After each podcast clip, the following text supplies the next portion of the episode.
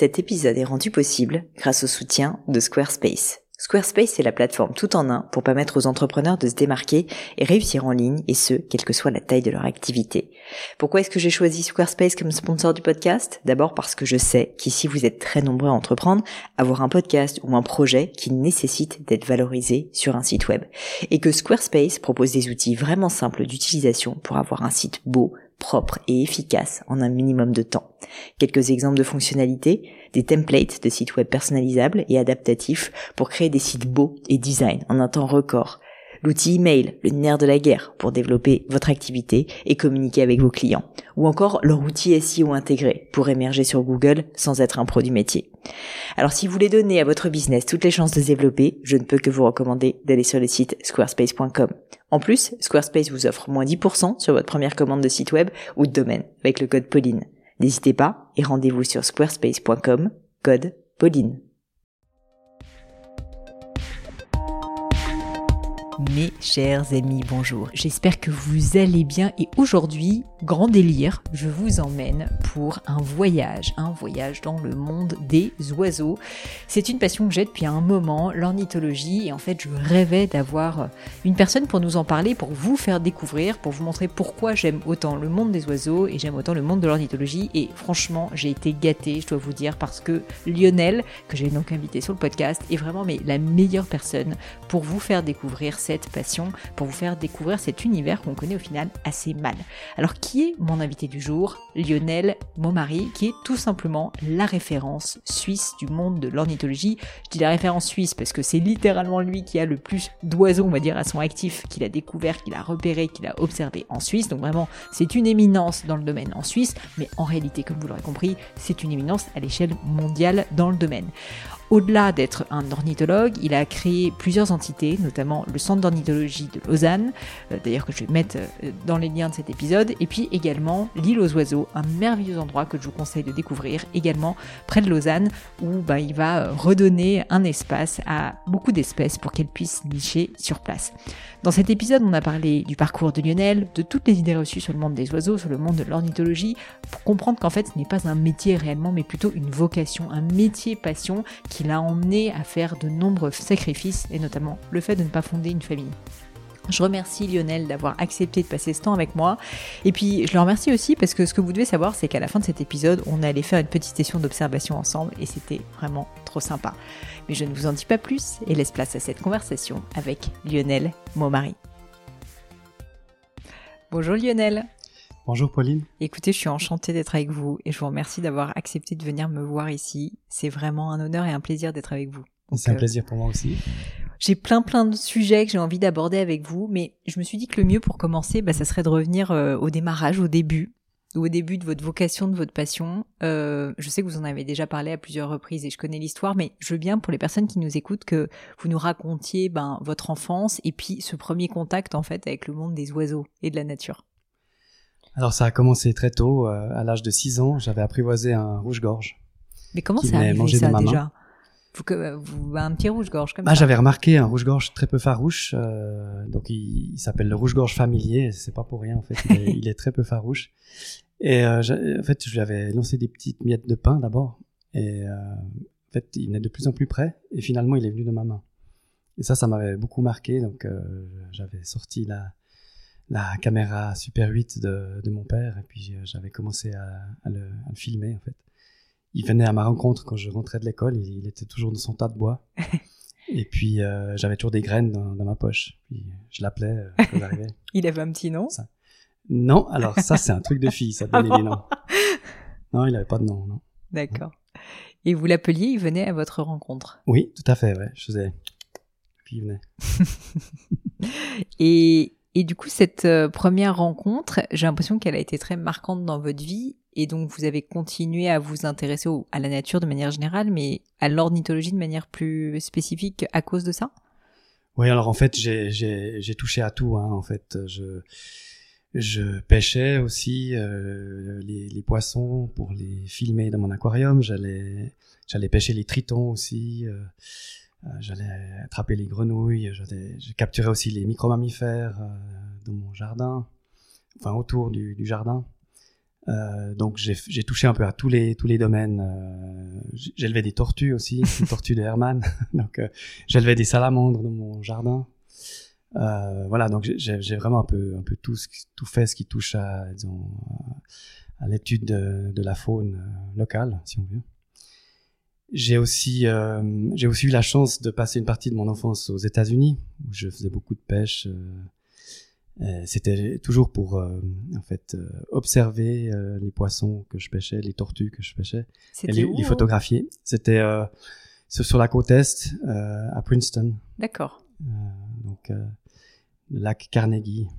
Qui, ouais, est, qui, été un lieu de voilà, d'études et d'observation. Exactement, ouais. ouais.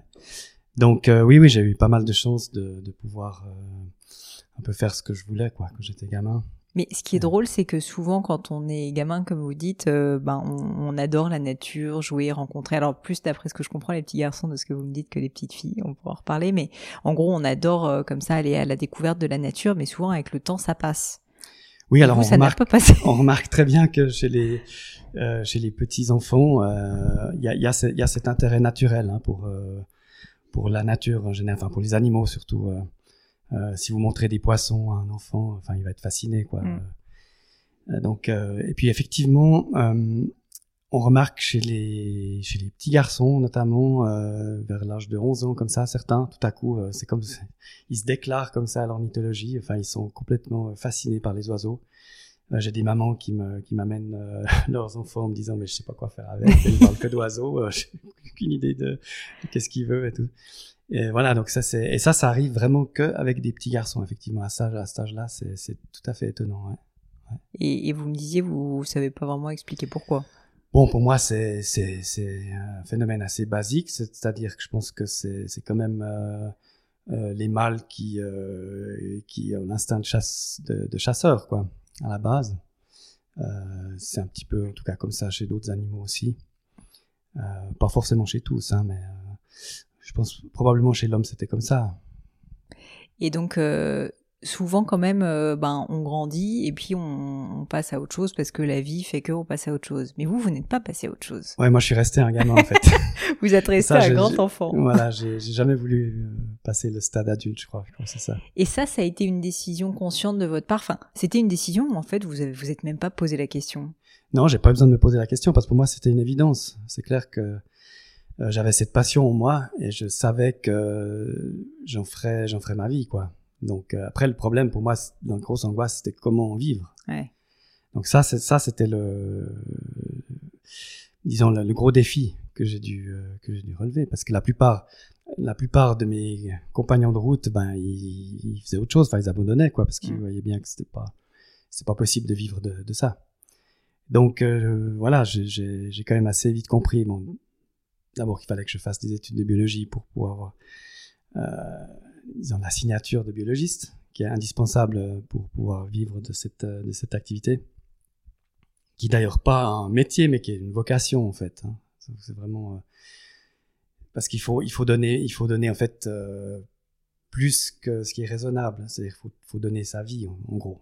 Bah ça, ça. j'aimerais bien qu'on en reparle parce que je pense que beaucoup de personnes qui nous écoutent s'en rendent pas compte. Qu'est-ce que vous voulez dire quand vous voulez dire euh, il faut donner sa vie? Est-ce que vous auriez des, des, choses concrètes à nous dire? Ce que je veux dire, c'est que c'est en fait euh, euh, déjà il faut il faut quand même accomplir des choses exceptionnelles que les autres les autres n'auront pas faites pour pouvoir sortir du lot. Simplement déjà ça, pour se faire un nom et tout ça, c'est la première chose. Parce que sinon, des gens qui s'intéressent aux oiseaux, il y en a quoi. Je veux dire, c'est pas. Donc déjà ça c'est la première chose. Faut, faut, faut arriver à, à se faire un nom. Et puis, euh, puis après, voilà, il faut tenir, euh, faut tenir la distance, faut, faut. Et puis il faut que, faut que l'argent rentre à un moment. Il faut que, donc voilà. Donc j'ai commencé, j'ai commencé euh, en guidant des excursions, mais bénévolement pour le, le cercle ornithologique de Lausanne, une association d'ornithologie locale. Et puis, ben, petit à petit, ben voilà, j'ai fait payer les excursions. J'ai commencé comme ça. Et puis, euh, voilà, de fil en aiguille, euh, bah, j'ai été engagé dans un bureau d'études en environnement, Ecoscan à, Lausanne. Et euh, donc voilà, si vous voulez, j'ai réussi à, toujours faire des choses qui m'intéressaient. C'est-à-dire, je, j'ai jamais supporté d'avoir l'impression de perdre mon temps. Donc, par exemple, j'ai dû faire, j'ai fait une année d'enseignement dans une école privée. J'ai enseigné la biologie, mais je devais faire trop de disciplines et donc j'avais trop l'impression de perdre mon temps. C'était juste, j'ai compris que c'était pas ma quoi. C'était pas possible. Hmm.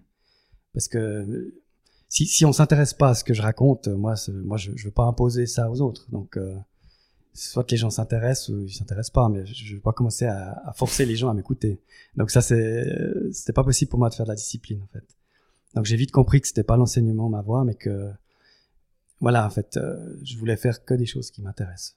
Mais alors, évidemment que c'est pas possible de faire que des choses qui nous intéressent dans la vie, c'est clair. Mais euh, où on, a, on, arrive en tout cas, disons, à être, euh, à être en adéquation avec sa conscience. Et... Vous disiez aussi que c'est beaucoup de sacrifices parce que bah, pour les personnes qui nous écoutent, qui connaissent pas l'ornithologie, concrètement, il faut quand même se lever très tôt, très très tôt. Et il faut être disponible tout le temps. Euh, c'est ça, c'est ça surtout, c'est que en fait, euh, les oiseaux ils nous attendent pas, hein, donc euh, euh, quand on veut, quand on observe par exemple des comportements ou bien quand on veut voir des nouvelles espèces ou quand euh, tout à coup il y a, y a, une rareté qui, qui, qui, tombe à un endroit ou, euh, ou n'importe quel phénomène qui, qui, est important pour pour nous, en fait, ben, on doit on doit y aller. Donc on doit tout laisser en plan, on doit tout, tout laisser tomber. Donc là, par exemple, s'il y avait une rareté qui tombait, je devrais abandonner l'interview là. Bon alors là, euh, j'espère que vous n'allez pas vous en rendre compte. Parce que donc ça, les, le problème, c'est que les, bah, les femmes, elles supportent pas ça. Hmm. Donc euh, donc euh, voilà, ça c'était un, un des problèmes, c'est que par exemple, j'ai pas pu fonder de famille, par exemple. Euh, c'est une des raisons, c'est que simplement ça passe au-dessus de tout, quoi. Il faut, faut vraiment tout donner en fait, si on veut si on veut pouvoir euh, vivre de cette activité, quoi. C'est vraiment ça. C'est pas, c'est pas quelque chose qui s'arrête tout à coup à, à 17 heures. Euh, ah bah tiens, c'est fini maintenant, c'est bon, je peux, je peux vaquer à mes, mes, occupations familiales ou comme ça. C'est pas du tout ça. Donc souvent quand les gens me disent ah mais tu vas te détendre dans la nature, tu vas, tu vas, euh, je sais pas, ouais, enfin euh, te, te, ressourcer et tout ça. Enfin, moi, je dis, mais c'est pas du tout ça. Enfin, moi, je suis toujours, euh, je suis toujours aux aguets. Qu'est-ce que je vais rater? Qu'est-ce que, enfin voilà, qu'est-ce qui va passer? Qu'est-ce qui va me passer dessus? Qu'est-ce que je vais pas réussir à voir ou pas réussir à entendre? Enfin, je suis toujours aux aguets, quoi. Comme voilà, donc c'est c'est pas du tout un moment de détente dans la nature, absolument pas, par exemple. J'allais vous demander, j'imagine que ça reste quand même un plaisir pour vous d'observer les oiseaux. Ah, c'est ah, une joie perpétuelle. Puis j'apprends tous les jours ça, ça m'a appris aussi beaucoup l'humilité. Il faut être très humble par rapport à la nature. Dès qu'on croit qu'on a établi, euh, qu'on a compris euh, un phénomène ou une règle, ben, euh, faut jamais être trop sûr de soi parce que euh, il y a toujours des il y a toujours des contre-exemples.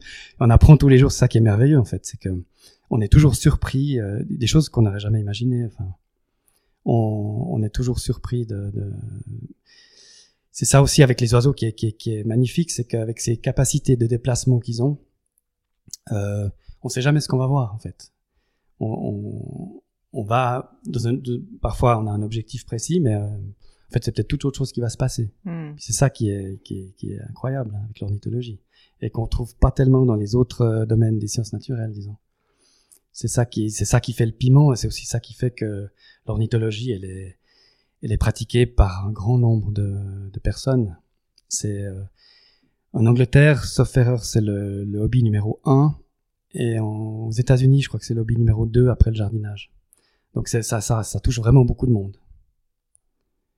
Bah, en plus des oiseaux, c'est vrai qu'il y en a partout, c'est ce qu'on disait. Donc euh, on en voit quand même, même quand on est dans une grande ville.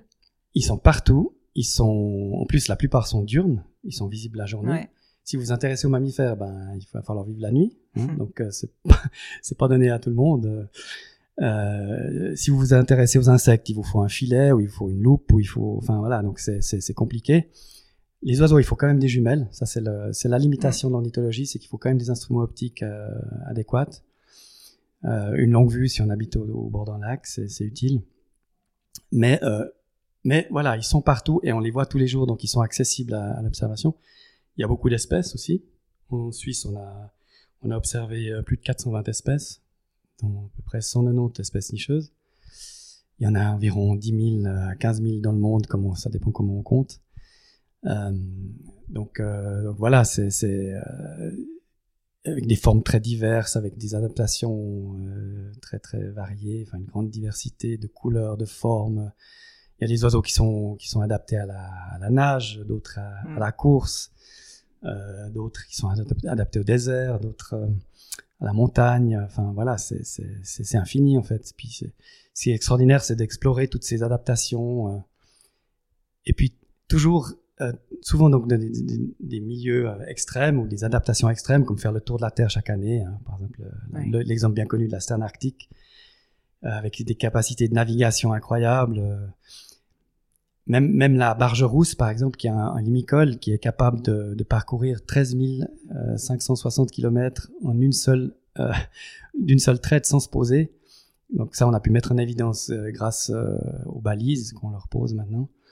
Euh, donc Imaginez de partir d'Alaska, traverser tout le Pacifique, euh, après traverser l'Australie pour arriver jusqu'en Tasmanie, sans se poser. Sans se poser, sans mais, se poser. mais comment 11 jours et 11 nuits de, de vol ininterrompu. Et donc elle alors ça, pas alors ça, ça nécessite euh, beaucoup de carburant. Donc c'est la graisse qu'elle Bah va, qu'elle va griller. Et cette graisse, elle l'a accumulée pendant deux mois avant de partir. Donc, Donc va elle du- mange va- pas quasiment pendant deux mois, elle fait que de manger. Ah. Elle, elle, euh, elle euh, se gave de, de lombric. Elle va doubler ou tripler de poids, au point carrément qu'elle peut plus s'envoler pratiquement quand elle est au départ. Alors une fois qu'elle est partie, c'est parti pour euh, pour 11 jours et 11 nuits de vol ininterrompu. Donc voilà, c'est toujours des, des, des adaptations extrêmes comme ça, enfin souvent, ou le martinet noir par exemple qui se pose jamais. Le, le jeune martinet noir qui s'envole pour la première fois du nid, donc il faut imaginer qu'il a il a éclos un mois plus tôt et là il va s'envoler, il va jamais se reposer pendant deux ans jusqu'à ce qu'il soit adulte. Il va jamais se reposer, pas pour, même pas pour dormir. C'est fascinant. Donc voilà, donc c'est c'est toutes ces adaptations et tout ça euh, par des êtres qui sont, euh, enfin qui sont d'une grâce et d'une beauté euh, qui est, enfin pour moi inégalée dans la, dans la nature.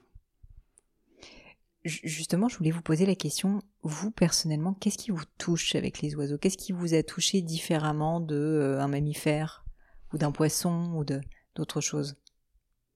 Donc ouais, j'ad- j'adore aussi les poissons, les mammifères, tout ça. hein. J'a- J'adore, j'adore les chats par exemple.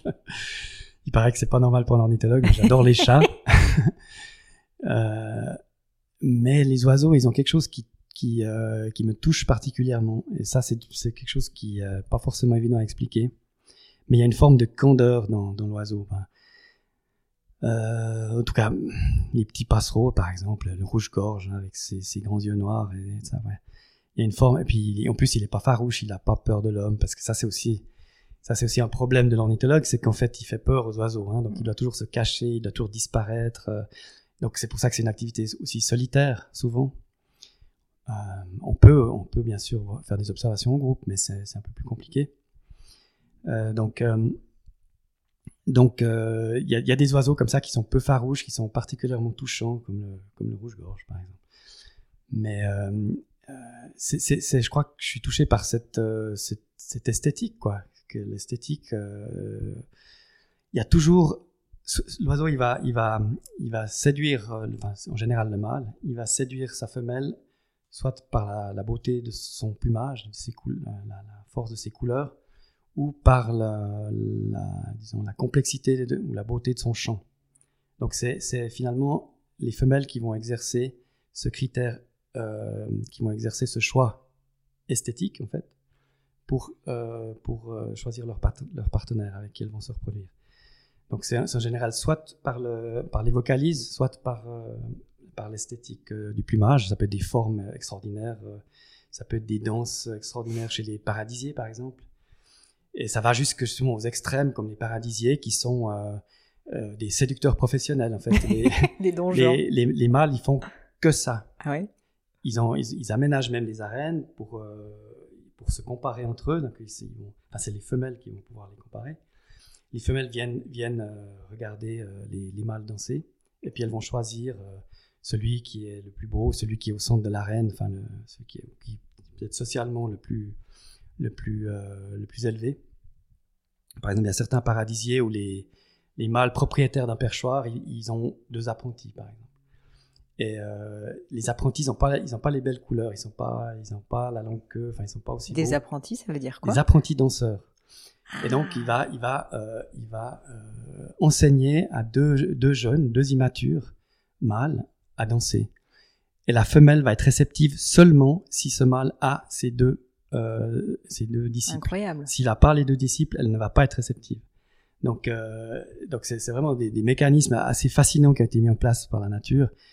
Et, euh, Pour susciter la reproduction Voilà. et puis le. et c'est ça paraît ça paraît complètement euh, complètement fou, mais enfin voilà c'est ça, ça paraît euh, c'est pas, très ça paraît pas très logique souvent, euh, mais ça fonctionne.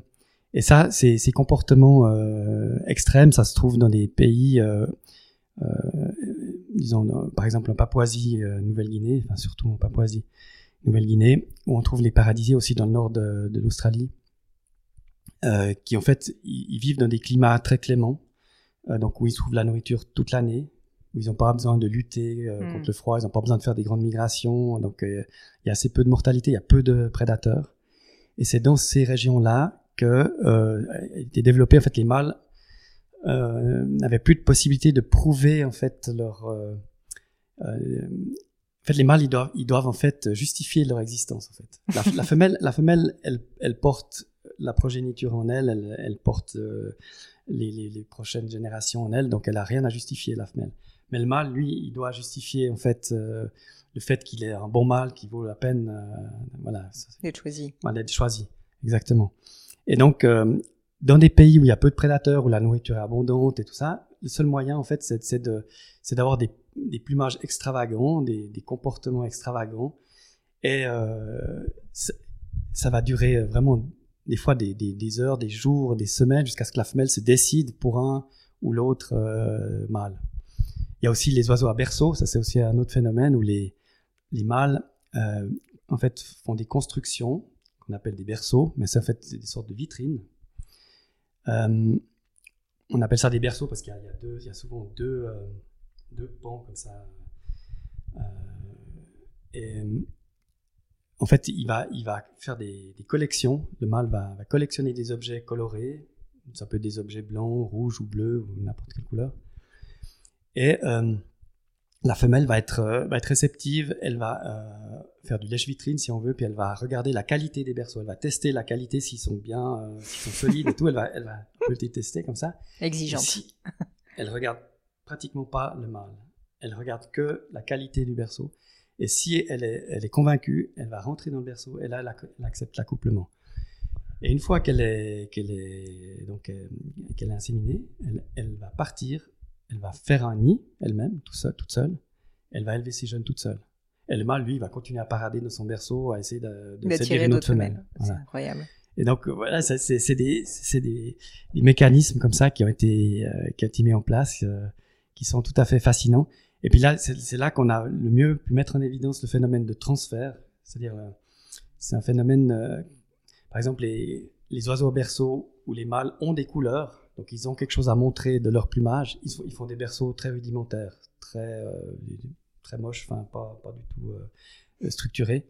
Alors que les mâles qui n'ont pas du tout de couleur, donc qui n'ont absolument rien à montrer sur leur plumage, ils font des constructions Mm. absolument incroyables. Donc le jardinier de, de Newton, par exemple, c'est un mâle tout brun, même couleur qu'une femelle.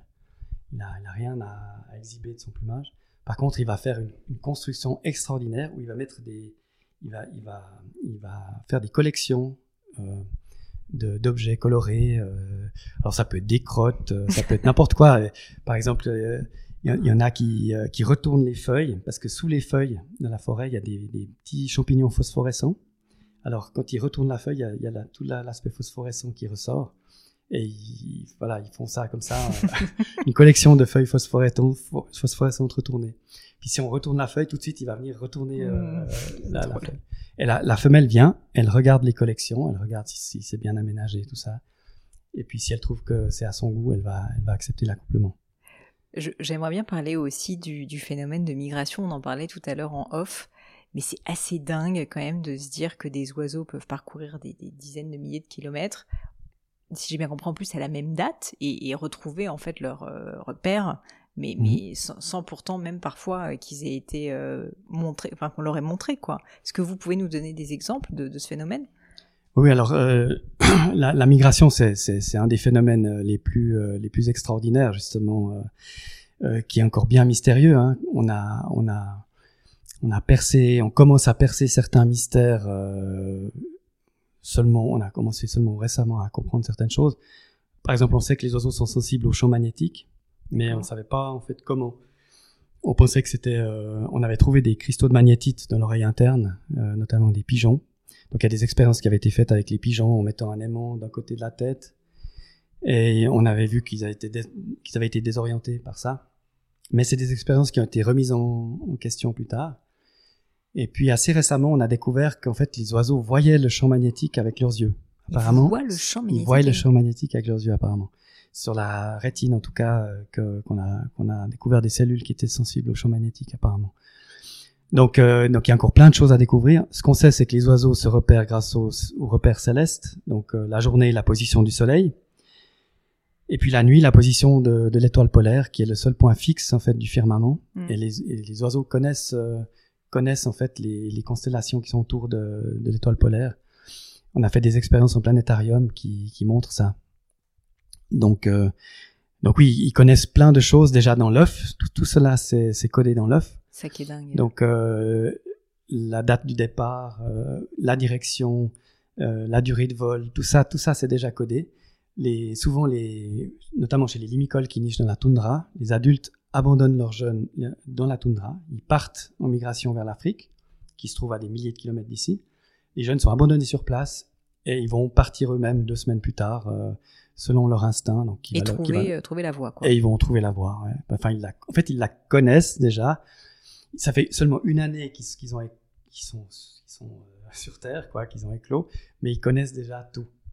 On a par exemple pu montrer que les oiseaux quittaient la côte espagnole euh, en pleine nuit, en face des, îles Baléares. Donc, ils connaissent en fait instinctivement la position des îles Baléares c'est impossible de voir les îles Baléares depuis, depuis la côte. Donc, euh, donc ils la connaissent instinctivement et euh, ils savent que c'est un relais au milieu de la Méditerranée. Euh, c'est moins risqué de s'élancer effectivement. Euh, il y a que 300 km à parcourir, alors que s'ils s'élancent par exemple en face de, de, Marseille, il y a 600 km, plus de 600 km à parcourir. C'est quand même assez fascinant de se dire que c'est presque préprogrammé, quoi c'est pas presque programmé c'est chez, la chez la plupart des espèces c'est vraiment très précisément programmé il y a, il y a relativement peu de place euh, à la fantaisie hein. c'est vraiment la, la, vie d'un oiseau elle est complètement déterminée de A jusqu'à Z et souvent je dis que les oiseaux contrairement à l'imagerie populaire c'est les oiseaux c'est les ils ont ils ont absolument aucune liberté en fait ils sont complètement euh, euh, ils sont complètement esclaves de leur de leur instinct quoi ils sont ils sont vraiment programmés. Euh, c'est presque des, comme des petits robots, si on veut. C'est pas le cas chez les, chez les grandes espèces, chez certaines grandes espèces comme les cigognes, qui, qui apprennent leur première migration, et donc ils vont suivre un groupe de cigognes. C'est pas forcément leurs parents, mais ils vont suivre un groupe de cigognes plus expérimentés, et euh, ils vont, ils vont après suivre cette voie de migration toute leur, euh, toute leur vie par la suite.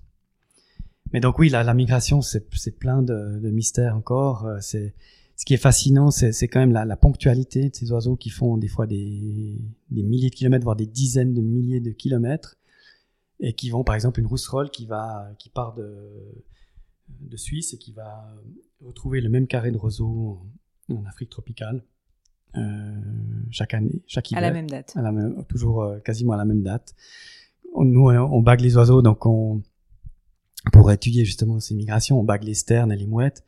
Et euh, typiquement, les, les, les, sternes et les mouettes, quand elles, enfin, les sternes, quand elles reviennent euh, du golfe de Guinée où elles ont passé l'hiver, ben c'est au jour près, quoi. C'est au jour près, on a, on sait qu'on va pouvoir lire euh, telle ou telle bague. c'est vraiment impressionnant. C'est vraiment des métronomes. En fait, les oiseaux, ils ont une, ils ont une horloge interne. ils ont une notion donc de l'heure, une notion intime de l'heure. Donc, ils savent, avec la position du soleil, ils peuvent dire en fait, où ils sont sur la planète.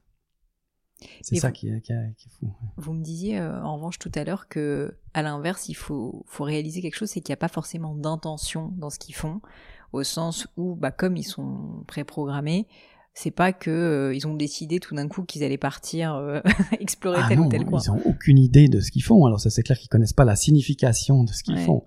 Bien sûr que non, ils savent pas, ils savent pas pourquoi ils le font, mais ils le font parce qu'ils doivent le faire. Euh, les oiseaux, ils, réagissent à des, à, des, à des, stimuli et il y a une réponse pré-programmée à ces stimuli.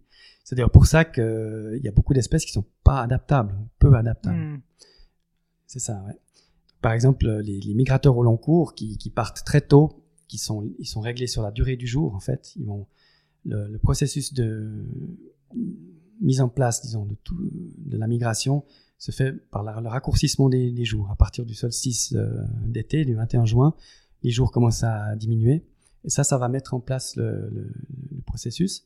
Ils vont partir en juillet ou août, alors qu'il fait encore beau, qu'il fait chaud, qu'il y a des insectes, euh, tout ça. Mais enfin, moi, la plupart des, des insectivores chez nous, c'est des, des, migrateurs au long cours, qu'on dit aussi migrateurs transsahariens. Et donc, eux, ils sont, euh, c'est des migrateurs obligatoires qui doivent partir de toute façon, euh, parce que ce serait impossible de survivre. Oui, ils n'ont pas de quoi manger. Donc, euh, eux, ils sont moins adaptables que, par exemple, les migrateurs partiels qui vont partir plus tard, qui sont des granivores, beaucoup, et où les conditions météorologiques vont plus jouer. Donc, par exemple, euh, euh, ils vont pouvoir rester plus au nord si l'hiver est plus doux. Donc, c'est ce mm. qui se passe maintenant avec le réchauffement climatique, et notamment le réchauffement des hivers. On a des, de plus en plus d'oiseaux qui hivernent chez nous, qui hivernaient pas avant. Typiquement les étourneaux, les pigeons ramiers, euh, voilà. Avant, avant ils partaient. Avant, ils partaient, maintenant, ils partent beaucoup moins. Les canards, par exemple, les oies, elles viennent plus jusqu'en Suisse parce que il, fait, beaucoup trop chaud pour elles en hiver. Elles s'arrêtent à la Baltique. Elles vont pas venir jusqu'ici. Donc, donc là, on, voit justement une adaptation qui se fait avec les, les, conditions climatiques. Et, cette adaptation-là, elle ne peut pas se faire pour les, pour les migrateurs au long cours, ou disons, elle va se faire plus lentement. Parce qu'il y a, évidemment, il y a toujours des avant-coureurs ou des retardataires, et puis il y a une sélection qui va se faire. Donc, donc euh, si euh, les, les avant-coureurs sont favorisés par le réchauffement climatique, ils vont aussi être sélectionnés. Donc, hmm. Mais c'est un processus beaucoup plus lent. Bien sûr typiquement, on a deux espèces de, de Milan, ces deux rapaces euh, qui ont la queue euh, échancrée, là, qu'on connaît bien. Il y a une espèce qui est migratrice au long cours, c'est le Milan noir, euh, qui va hiverner au Mali, par exemple. Et puis il y a le Milan royal, qui est un migrateur partiel, qui hiverne chez nous. Et là, typiquement, avec le réchauffement des hivers, le Milan royal est favorisé par rapport au Milan noir. Hmm. Parce que le, côté, le Milan noir revient de sa migration, ben, les places sont déjà prises par le Milan royal qui, qui était là sur place en hiver. Lionel, c'est quoi pour vous les, idées reçues euh, les plus fausses que les gens se font sur l'ornithologie ou sur le monde des oiseaux de manière générale? C'est quoi le truc qui, je ne pas, vous énerve, mais en fait on vous, on vous le sort à chaque fois? Bah, Typiquement que les oiseaux sont libres. Ouais. C'est une belle image, bien sûr, mais c'est complètement faux. Alors ça, ça, je pense que c'est l'idée reçue la plus, la, la, ouais, la, plus, fausse. la plus fausse. Ouais. Les oiseaux sont pas libres, pas du tout. Euh, imaginez un pic qui voudrait vivre la vie d'un albatros il est mal barré, hein, parce que le pic, euh, selon sa morphologie, ben, il est fait pour taper dans le bois puis se, tenir vertical contre un tronc. Alors, euh, planer sur les océans, ça va pas être son truc. Hmm. Donc, euh, donc déjà par leur morphologie, les oiseaux, leur vie, elle est déterminée. Un pic, il est fait pour pour s'appuyer sur sa queue puis, tenir droit contre un tronc, puis, point final. Puis l'albatros, lui, il est fait pour pour, pour simplement étendre ses ailes et puis parcourir des, des, milliers, voire des millions de kilomètres de sa vie au-dessus des océans. Euh, voilà. Donc, donc, euh, donc déjà par la morphologie, euh, les, les, limicoles, par exemple, ils ont chacun une forme de bec différente pour aller plus ou moins à différentes profondeurs. Il y en a qui ont des becs arqués vers le bas, d'autres qui ont des, des becs retroussés vers le haut. Enfin, vous avez chaque fois des, des instruments très spécialisés en fait pour chaque espèce et ça va complètement déterminer sa, sa vie en fait. Oui, c'est comme si chaque oiseau était parfait pour exactement, son domaine. Quoi. Beaucoup, beaucoup d'oiseaux en tout cas sont très spécialisés pour leur domaine. Ouais. Et c'est pour ça d'ailleurs qu'il y en a beaucoup qui disparaissent parce qu'ils sont pas adaptables euh, ou pas adaptables assez vite euh, par rapport à tous les changements que l'homme impose. Euh, la, destruction, la, destruction, des habitats. J'allais vous demander justement ça. C'est évidemment vous, c'est votre métier, votre vocation d'observer ce genre de choses et d'ailleurs de vous battre contre, mais vous, observez effectivement donc il y a une diminution en fait du nombre d'espèces, par exemple si on parle de la Suisse, euh, en Suisse. Alors il y a eu une, euh, diminution catastrophique pour euh, beaucoup d'espèces, surtout les espèces des milieux ouverts, les, espèces notamment des marais, les milieux humides. On a, on a, en Suisse, on a drainé 95% de la surface marécageuse euh, entre la fin du, du, 19e, début du, du 20e siècle. Et donc c'est là qu'on a eu les grandes disparitions de, des oiseaux des, marais. Donc on a perdu le courlis cendré, on a perdu la bécassine des marais, euh, euh le vanneau huppé, il n'y en a quasiment plus. Enfin, le chevalier gambette a disparu, le, le balbuzard pêcheur a disparu à cette période-là. Et puis après, il y a eu, il y a eu au milieu du XXe siècle la régie des alcools qui a décidé que les Suisses devaient moins boire d'alcool, de, d'alcool de pommes. Et il a été décidé d'éradiquer quasiment les vergers en Suisse, les vergers de pommes. Et ça, ça a été très néfaste pour, euh, pour beaucoup euh, d'oiseaux des vergers, comme la chevêche, euh, l'athéna, la chouette chevêche, ou des oiseaux comme la, la à poitrine rose, pigrièche à tête rousse, pigrièche grise, etc.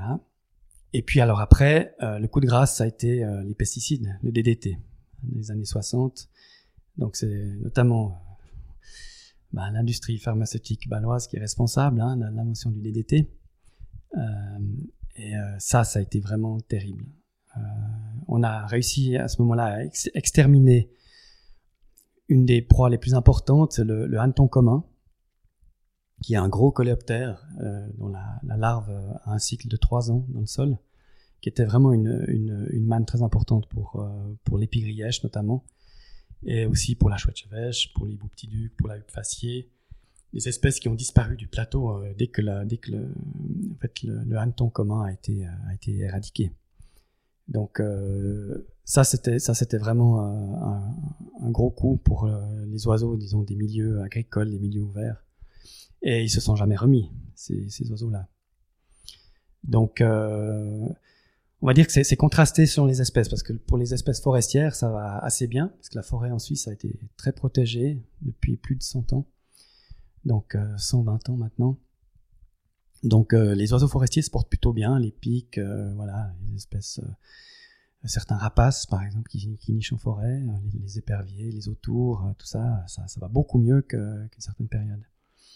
Euh, mais euh, on, observe vraiment un déclin toujours chez, les oiseaux des milieux agricoles, des milieux des marais, et, donc notamment les insectivores. Les petits insectivores, c'est ceux qui, donc les, les gobe-mouches, les, pouillots, les fauvettes, euh, les, les, tariers, aussi les, donc les oiseaux qui, qui nichent au sol dans les mhm. prairies, comme les, tariers des prés, les, cailles des blés, le râle des genêts par exemple.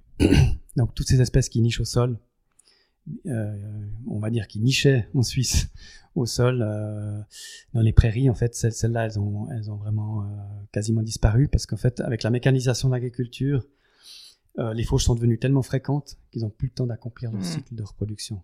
Donc, il faut bien voir que les la, moitié des espèces d'oiseaux nichent au sol. Ça, les gens ne savent pas. Ça, c'est aussi une, idée reçue. Les gens pensent que ah, les oiseaux, ils font leur, leur nid bien en sécurité, en haut d'une falaise ou d'un arbre. Mais ça, c'est juste euh, les mésanges, qui, les, les citelles euh, qui font ça, mais les pinsons. Mais, mais, euh, mais je veux dire, la moitié des espèces nichent au sol ou à moins de 30 cm du sol, hmm. dans les broussailles. Et ça, ma foi, en Suisse, les broussailles, bah, vous pouvez en chercher. hein. Vous avez soit des grands arbres qui sont, qui sont propres jusqu'à la base, soit vous avez des étendues euh, de, de, gazon, ou alors des, des, champs cultivés mais les, les, broussailles, euh, vous trouvez plus ça en Suisse. Et ça, c'est vraiment le, le, gros, le gros problème. Oui, ce que vous me disiez précédemment, c'est que paradoxalement, euh, le, le, fait d'avoir un peu de désordre, c'est pas mal pour les oiseaux, parce que comme ça, ils peuvent aller trouver des petits, des petites cachettes, des repères. Exactement. Moi, comme ornithologue, je vais dans les décharges, je vais dans les gravières, euh, là où, là où la nature est laissée un peu à elle-même, euh, et donc, et où il n'y a pas trop de promeneurs de chiens aussi. donc, euh, donc voilà. Euh, on, va souvent dans des endroits, des, des recoins un peu oubliés comme ça. Euh, donc effectivement, il faut il faut vraiment du, laisser aller. Quand, les gens me disent mais qu'est-ce que je dois faire dans mon jardin, mais je dis mais laissez aller, laissez hmm. faire, juste laissez un coin tranquille. Mais les gens ça les satisfait pas parce qu'ils aimeraient faire quelque chose. L'homme il a besoin de faire quelque chose alors si on dit mettre un nichoir, c'est déjà mieux parce qu'il va pouvoir aller mettre, une échelle, puis aller construire un nichoir, puis mettre un nichoir. Mais de demander de rien faire, ça c'est un problème. Ça c'est vraiment un problème pour l'homme, de, juste laisser aller. Alors que c'est ça qu'il faut. Et c'est ça qu'il faut parce que en tout cas pour la petite faune, euh, pour les hérissons, pour les insectes, euh, pour que les, les sauterelles, les criquets, les euh, les les papillons puissent, puissent accomplir leur cycle, il faut, il faut qu'il y ait des herbes folles qui passent l'hiver. Ça, c'est mm. très important. c'est aussi une protection contre le gel. Il faut que le sol soit protégé. Donc, c'est vraiment important de, laisser des, des, bandes, des, bandes abris. On appelle ça des bandes abris. Si par exemple euh, on avait euh, demandé, euh, on va dire, ouais, on, va, on aurait demandé aux agriculteurs de, de, laisser des bandes d'abri sur, le pourtour de chaque parcelle. Si chaque parcelle avait une bande de, de, de 2-3 mètres de largeur, qui était juste laissée en herbe, ça changerait tout. Je pense que ça, on peut dire vraiment, ça changerait tout. On, on pourrait continuer à faire de l'agriculture intensive, ça serait pas une révolution pour l'agriculture, mais on aurait, on aurait ces, Hmm. ces structures qui permettent aux bruons de nicher, aux pigrièges de nicher, aux alouettes aussi de se réfugier, quand, euh, le- parce que souvent leur nid est détruit par le passage des machines, mais elles vont recommencer derrière. Mais elles vont essayer de se mettre dans une bande euh, où il y a de l'herbe. Donc euh, voilà, c'est vraiment des petites choses. C'est ça en fait. Il n'y a pas besoin de, de faire vraiment une révolution forcément, mais ce qui me ce qui me chagrine, c'est que qu'on n'accepte pas, par exemple, une petite gouille qui se forme dans un champ parce que les champs sont drainés. Maintenant, les, certains drains sont vieux, il y en a qui se bouchent. Tout à coup, on a une petite gouille qui apparaît dans un champ, une mini gouille de quelques mètres carrés, et puis ça suffit pour une bécassine. Elle va passer l'hiver là, tout l'hiver, elle va passer là, dans cette gouille. Mais non, on laisse pas cette gouille. Hmm. L'année suivante, il y, a, y a un bulldozer qui vient, on ouvre, on va mettre des, on va mettre des drains parce que, parce que voilà, il y avait ces quelques mètres carrés qui n'étaient pas productifs. Et c'est ça qui me, qui me chagrine pour être, pour parler poliment euh, en Ouais. Suisse. Particulièrement en Suisse, euh, où chaque mètre carré de terrain est sous contrôle. C'est, c'est, c'est, et, c'est- et en fait, c'est ce contrôle qu'on a qui, qui, qui est le plus grand danger, en fait. Par exemple, euh, les, les arbres, quand ils, quand ils deviennent vieux, quand ils sont sénescents, c'est là qu'ils deviennent intéressants pour la faune, parce qu'ils ont des cavités, parce qu'il y a des, justement, il y a des lucanes cerfs-volants qui vont venir se reproduire dans, dans le vieux bois, il va y avoir des chauves-souris dans les trous, il va y avoir des oiseaux qui vont venir se reproduire. Donc c'est un, un arbre, souvent, c'est après 200, 300 ans qu'il devient intéressant. Un chêne, c'est à partir de 300 ans qu'il devient intéressant pour la faune. Et puis, euh, bah, il suffit qu'il ait une branche vermoulue, par exemple, qui risque de tomber parce qu'il y a un parking à côté. On va abattre ce chêne. Et, et voilà, et, et ça, on a cette telle obsession de la sécurité en Suisse, du contrôle absolu, que c'est complètement euh, impossible dans ces conditions de, de, de, conserver la, biodiversité. Alors, on a plein de bonnes intentions euh, dans les revues euh, sur papier glacier, sur papier glacé, euh, on a plein de bonnes, bonnes intentions, mais quand on va sur le terrain, euh, ben on voit que non, ça se passe pas comme ça. Et, encore maintenant, donc, euh, je vois des choses euh, terribles. Et puis, euh, puis là, par exemple, des choses qui sont censées être des, qui sont censées être des,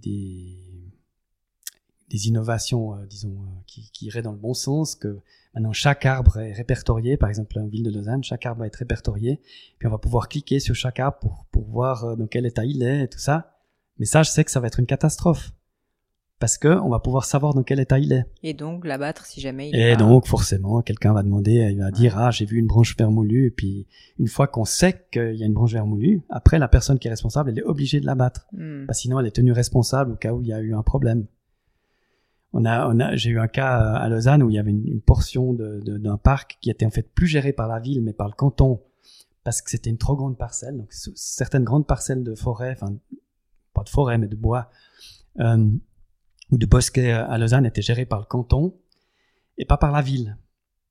Et comme le canton, ils ont d'autres chats à fouetter, parce que c'est immense, le canton de Vaud, et ben, ces parcelles-là avaient été laissées à l'abandon, quasiment à l'abandon. Et donc il y avait plein C'était absolument merveilleux. Je dis, mais comment c'est possible que ça existe à Lausanne? Ouais. Puis tout à coup, je vois, ils sont en train de couper tous les arbres. Qu'est-ce qui se passe? Ah, mais c'est plus le canton qui s'en occupe, c'est la ville. Hmm. Et puis la ville, ben, ils ont vu ça, ils ont vu c'était la catastrophe. Ils ont vu qu'il y avait des arbres euh, qui menaçaient, il y avait des vieux arbres, des vieux chênes, ils ont tout coupé. Pour les personnes qui nous écoutent, Lionel, et qui sont peut-être euh, pas très informées, mais qui auraient envie de participer parce qu'ils sont touchés par votre propos ou par, euh, ou par le monde des oiseaux de manière générale, c'est quoi finalement pour vous des moyens, euh, quand on n'est pas dans le milieu, de, de, contribuer si on a envie de, de, bah, voilà, de donner de l'argent ou de, donner de son temps? Alors je dirais euh, think globally, act locally. Donc pensez globalement et, et agissez localement. Euh, c'est bien d'avoir une pensée globale, donc de bien essayer de prendre un peu de hauteur, de bien réfléchir aux- justement aux enjeux, tout ça. Mais il faut agir euh, à sa à sa portée, à sa hauteur. Donc euh, et puis il y a plein de choses qu'on peut faire. Donc euh, la première chose, si on n'a aucune connaissance, ben déjà c'est de se renseigner. C'est par exemple euh, de- d'aider des ou de, ou de de devenir membre d'une association locale. de protection de l'environnement ou d'ornithologie ou de sciences naturelles. Il y en a quasiment dans toutes les régions. Ben, en Suisse romande, il y en a à Aigle, il y en a à Nyon, il y en a Hmm. à Morges, à Lausanne, à Yverdon, Bon, et en France aussi, hein, il y en a à. Genève. Voilà, il y en a, il y en a dans tous les, en tout cas tous les centres urbains. Il y a, il y a une, asso- il y a une association. Euh, il y a l'Union vaudoise des sociétés scientifiques. euh, enfin voilà, il y a, il y a plein d'associations. On peut s'in- on peut s'inscrire, devenir membre, on peut se soutenir. Si on n'a pas le temps, ben, on va simplement les soutenir financièrement. Mm. Et puis il y a plein de choses qui se font. euh, ben, par exemple, nous, au Cercle ornithologique de Lausanne, on a créé cet île aux oiseaux à Prévrange. On, va, on crée des structures de nidification pour les sternes et les mouettes. euh, voilà, donc on- il y a plein de plein de- d'actions qui se font. On peut aller aider à entretenir des réserves naturelles, des choses comme ça. Souvent, il faut, il faut malheureusement, il faut entretenir des réserves naturelles pour pas qu'elles, euh, par exemple, quand c'est des marais, pour pas qu'ils évoluent vers la forêt, par exemple, ce genre de choses. Parce que l'évolution naturelle d'un marais, évidemment, c'est la forêt. Mm. Donc, euh, c'est aussi souvent ce qui, euh, ce qui choque les gens, c'est que on doit intervenir dans les réserves naturelles pour qu'elles, pour qu'elles conservent leur intérêt. Parce que la forêt, on en a assez en Suisse déjà. Ce qui manque en Suisse, c'est des, milieux euh, humides, c'est des, des marais ou des, ou des zones ouvertes de prairies euh, qui, qui sont pas boisées. Hmm. Donc on lutte beaucoup contre les ligneux, en fait, contre le- contre le- l'envahissement par les par les ligneux. Donc euh, voilà, il y a plein de choses qu'on peut faire. Et puis si on a un jardin, si on a la chance d'avoir un jardin, ben juste laisser au moins au laissez, moins laissez un un- petit coin à l'abandon. laisser un petit coin à l'abandon. On disait, euh, les, les, les- paysans, euh, j'avais lu que les paysans disaient à l'époque qu'ils ils, ils laissaient toujours un, un, un recoin pour laisser danser les fées. C'était un Mm. peu ça. le- Et c'est ça, c'est ça en fait. Si vous laissez pas un petit endroit pour laisser danser les fées, c'est c'est ben c'est là que votre votre champ il est il est stérile en fait. Hmm. C'est donc l'activité humaine, elle est pas, elle est pas toujours euh, négative. Hein. C'est, c'est même il en faut ju- justement typiquement pour les oiseaux des, des milieux agricoles, il faut qu'il y ait, qu'il y ait cette activité euh, agricole. Si on, si on, si on, si on, ben, si on laisse aller, ben, quelques années c'est de la forêt, c'est clair. Hmm.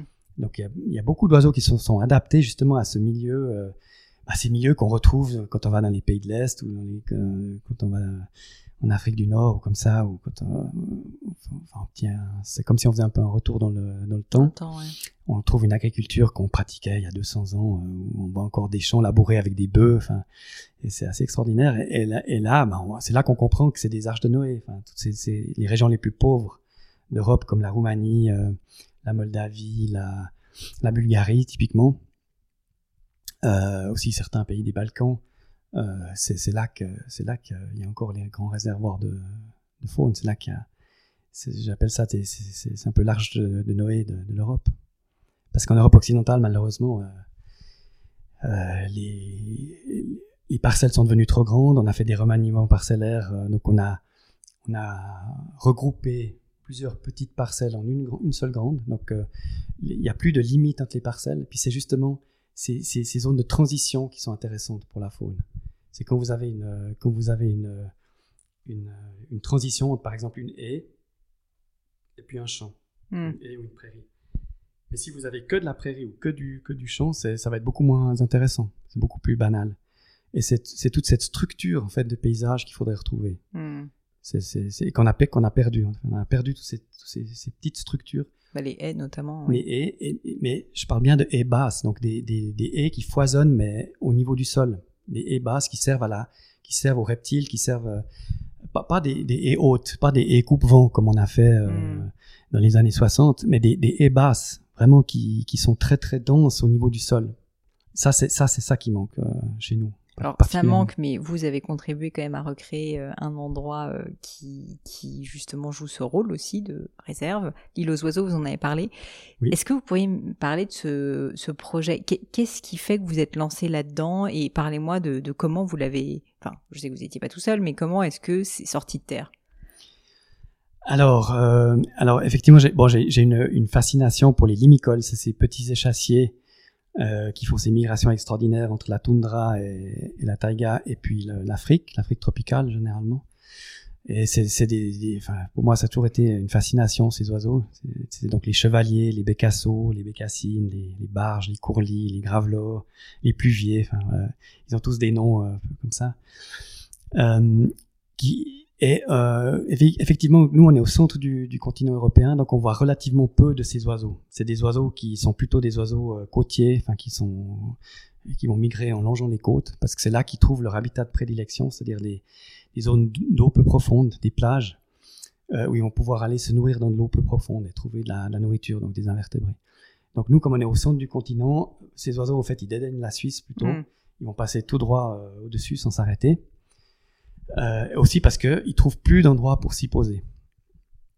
Et là, après Vrange, en fait, il y a donc dans le coude nord du, lac Léman, enfin la, baie la plus nordique euh, du lac Léman, il y a une zone de haut fond et cette zone de haut fond, elle, euh, elle, elle s'exonde quand euh, le niveau du lac descend. En fait, le niveau du lac, il descend euh, en février, et puis remonte à mi-avril. En fait, c'est plus ou moins un battement, disons, d'eau normal, mais en fait, c'est réglé artificiellement à Genève. C'est au, pont de la machine à Genève que ce, ce, niveau est réglé. Donc, il est réglé au centimètre près. Et euh, donc, euh, ce qui, le problème qui se posait, c'est qu'en fait, à partir de mi-avril, le niveau remonte. Et donc, ce, ce banc de sable, euh, il disparaissait. Donc, il n'y avait plus de possibilité pour les limicoles de se poser. L'autre problème, c'est que ben, les chiens euh, sont pas tenus en laisse. Hmm. Donc, on a, alors qu'ils doivent être tenus en laisse, mais enfin, ils sont pas tenus en laisse. Donc, on avait fait une statistique, seulement 14% des gens respectent cette obligation de tenir les chiens en laisse. Donc, donc si je passais après le premier toutou du matin, et puis comme je suis pas du matin en plus. même si vous vous levez quand même à 4 heures du matin majoritairement. Très tôt. Mais euh, si je passais après le premier toutou du matin qui avait fait le bord, euh, tout le bord de la plage, eh ben il y avait plus rien à observer. Ouais. Donc euh, je devenais fou avec cette histoire-là. Enfin voilà, donc cette île en fait elle est un peu née d'une rage aussi que j'avais. Je dis il faut il faut qu'il y ait un, refuge permanent ici pour les oiseaux. Comme ça ils pourront se poser à toute période de l'année et pas seulement quand le niveau du lac est, est bas. Et donc on savait que l'endroit était stratégique parce qu'il y avait déjà des, oiseaux qui se posaient, qui se posaient là. Et donc, euh, on savait que, que si on, on, créait une structure là, ça, ça marcherait. Et puis ça, ça marchait du tonnerre. Vraiment, c'était, ça a dépassé nos espérances. C'est ça, je j'allais vous demander, vous avez été euh, enfin, étonné par le résultat? Oui. Alors, donc, juste pour, pour reprendre un peu l'historique, donc, euh, moi, j'ai, donc, j'ai commencé à étudier ce, site à partir de 1984, quand j'étais au groupe des jeunes du cercle ornithologique de Lausanne. à l'époque, il n'y avait pas de téléphone portable, il n'y avait pas d'internet, donc on se, on se voyait euh, en fin d'hiver pour faire un, planning, un calendrier de qui allait euh, parmi euh, le groupe des jeunes, qui, qui allait observer quel jour. Donc on essayait de que chaque jour il y ait au moins une personne qui, qui aille. Puis on, on, se retrouvait en fin de saison pour, euh, pour, faire, le, pour faire le total. Quoi. Donc c'était ouais, c'était une autre époque. Quoi. Ça, peut, ça paraît imaginable aujourd'hui, mais c'était comme ça. Et donc on a, on a suivi ce site et on a vraiment pu montrer que c'était seulement quand, il y avait des, années bissextiles. les années bissextiles, le niveau du lac est, est, descendu encore plus bas, à 90 cm en dessous du niveau normal, alors que les années normales, c'est seulement 60 cm. Puis ces 30 cm supplémentaires, ça exondait vraiment une grande portion de, rivage de plus. Et on a vraiment pu prouver que c'était grâce à cette, surface supplémentaire qu'il y avait plus d'oiseaux qui se posaient. Donc ça valait la peine vraiment de, faire une île à cet, à cet endroit-là. Et puis, euh, donc voilà, puis euh, évidemment, j'ai pas fait ce projet tout seul. C'est là aussi que j'ai pu m'entourer des, euh, bonnes personnes aussi pour mener à bien ce projet, bah, notamment Laurent, Laurent Valoton que j'avais rencontré à l'armée et euh, avec qui j'ai aussi fait le, livre euh, Les oiseaux de Suisse. Qui est un très beau livre que je recommande même aux personnes qui n'habitent pas en Suisse, sincèrement. On a aussi créé la, ensemble la station ornithologique du col de Jamon, qui est une station de bagage d'oiseaux migrateurs.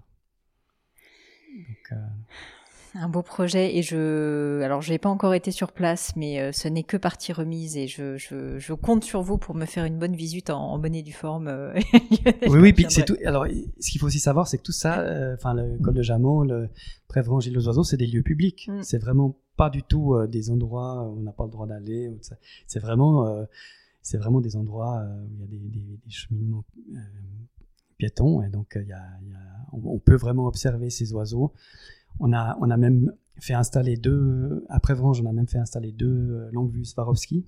Donc, mhm. euh, c'est des Swarovski Vista euh, qui sont résistantes aux conditions météo extrêmes. Et donc, ça, c'est un succès fou. Ça, c'est vraiment incroyable parce que bah, comme je vous ai dit au début, le- la limitation de l'ornithologie, c'est quand même les Bah instruments optiques. Parce que c'est vrai qu'à l'œil nu, euh, moi aussi, je vois que des points noirs et blancs, hein, si je, je, vois, pas grand-chose. Donc, euh, il faut vraiment des jumelles pour pouvoir euh, apprécier euh, ce qui se passe. Et donc là, les gens peuvent voir par eux-mêmes, Hmm. découvrir par eux-mêmes. euh, Même le grand cormoran, de loin, ben, on voit un, machin noir. Bon, mais quand vous voyez un grand cormoran à la longue vue, vous voyez euh, ses, son- son- ses écailles cuivrées, euh, ses, ses flamèches blanches quand il est en plumage nuptial, son œil vert émeraude, enfin, c'est un oiseau extraordinaire. Euh, et- voilà, on change complètement d'avis sur, sur, sur, sur l'oiseau. Donc, euh, on découvre le martin pêcheur, on le trouve par soi-même, avec la longue vue. Ça, les gens, bah, c'est des choses qui, qui marquent. Quoi. Bon, vous savez que c'est mon rêve, de, c'est de retrouver un martin, mais, mais je compte Je vais sur essayer vous. de vous en montrer un. Euh, Lionel, le temps passe et j'aimerais maintenant parler euh, de choses un peu plus personnelles, si ça vous va, qu'on sorte un petit peu du, des oiseaux, même si ça sera toujours euh, au cœur de la conversation. Une question que j'aime bien poser, c'est est-ce que vous avez vécu dans votre vie un grand échec? Euh, Un grand échec qui est un peu votre plus bel échec parce que c'est l'échec finalement dont vous vous rappelez qui vous a appris quelque chose d'important. Si oui, je veux bien que vous nous en parliez pour euh, nous expliquer. Ouais, le, ça. pro- le problème, c'est que mes échecs, c'est plutôt des, c'est, ouais, c'est plutôt des, des échecs sentimentaux, donc c'est, Bah, pas tellement. euh, Il en faut aussi. Ouais, ouais, ben voilà, mais c'est que c'est que j'ai toujours, euh, j'ai toujours mis les, les oiseaux avant tout, quoi. C'est en fait ça. Ça, c'est mon, mon échec, c'est que j'ai pas, j'ai pas pu fonder de famille moi-même. Par contre, j'ai. Moi, c'est plus un choix Par contre, c'est ma sœur qui a bien travaillé. Ah oui. Ma sœur, là, Elia, d'ailleurs, qui a créé le centre de soins pour animaux sauvages euh, Herminia, euh, qui, euh, elle, elle a fait trois enfants. Donc, Ah. euh, j'ai trois neveux et nièces. bah voilà. et puis, j'adore justement les emmener sur le terrain.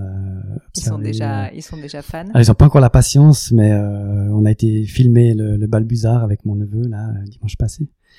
Et voilà, donc moi j'ai le beau rôle là parce que je les, je les emmène euh, juste Oui. pour euh, avoir du bon temps, donc c'est sympa. donc ouais, j'aime ça, mais c'est vrai que ça ça reste peut-être un échec pour moi, ouais. C'est- ben, je me suis pas reproduit quoi. Donc je, je je passe ma vie à regarder les oiseaux en train de se reproduire, puis euh, moi je pendant ce temps je fais rien du tout. donc oui, c'est un échec ça. S'il y avait quelque chose à refaire euh, dans votre vie euh, professionnelle ou personnelle, qu'est-ce que vous referiez différemment? Euh, professionnellement, je dirais ce que ce que j'ai réalisé un peu tard, c'est que c'est que les, les euh, peut-être les, les relations euh, sont peut-être même plus importantes que les compétences. Ah. Voilà. Donc ça, euh, effectivement, moi j'étais j'étais peut-être un peu trop intransigeant, un peu trop. euh, Ah ben à 20 ans, on sait mieux que tout le monde, hein, c'est clair. Et puis euh, puis voilà. Puis c'est vrai que j'ai j'étais pas trop diplomate. Peut-être je me suis mis pas mal de monde à dos pour ça.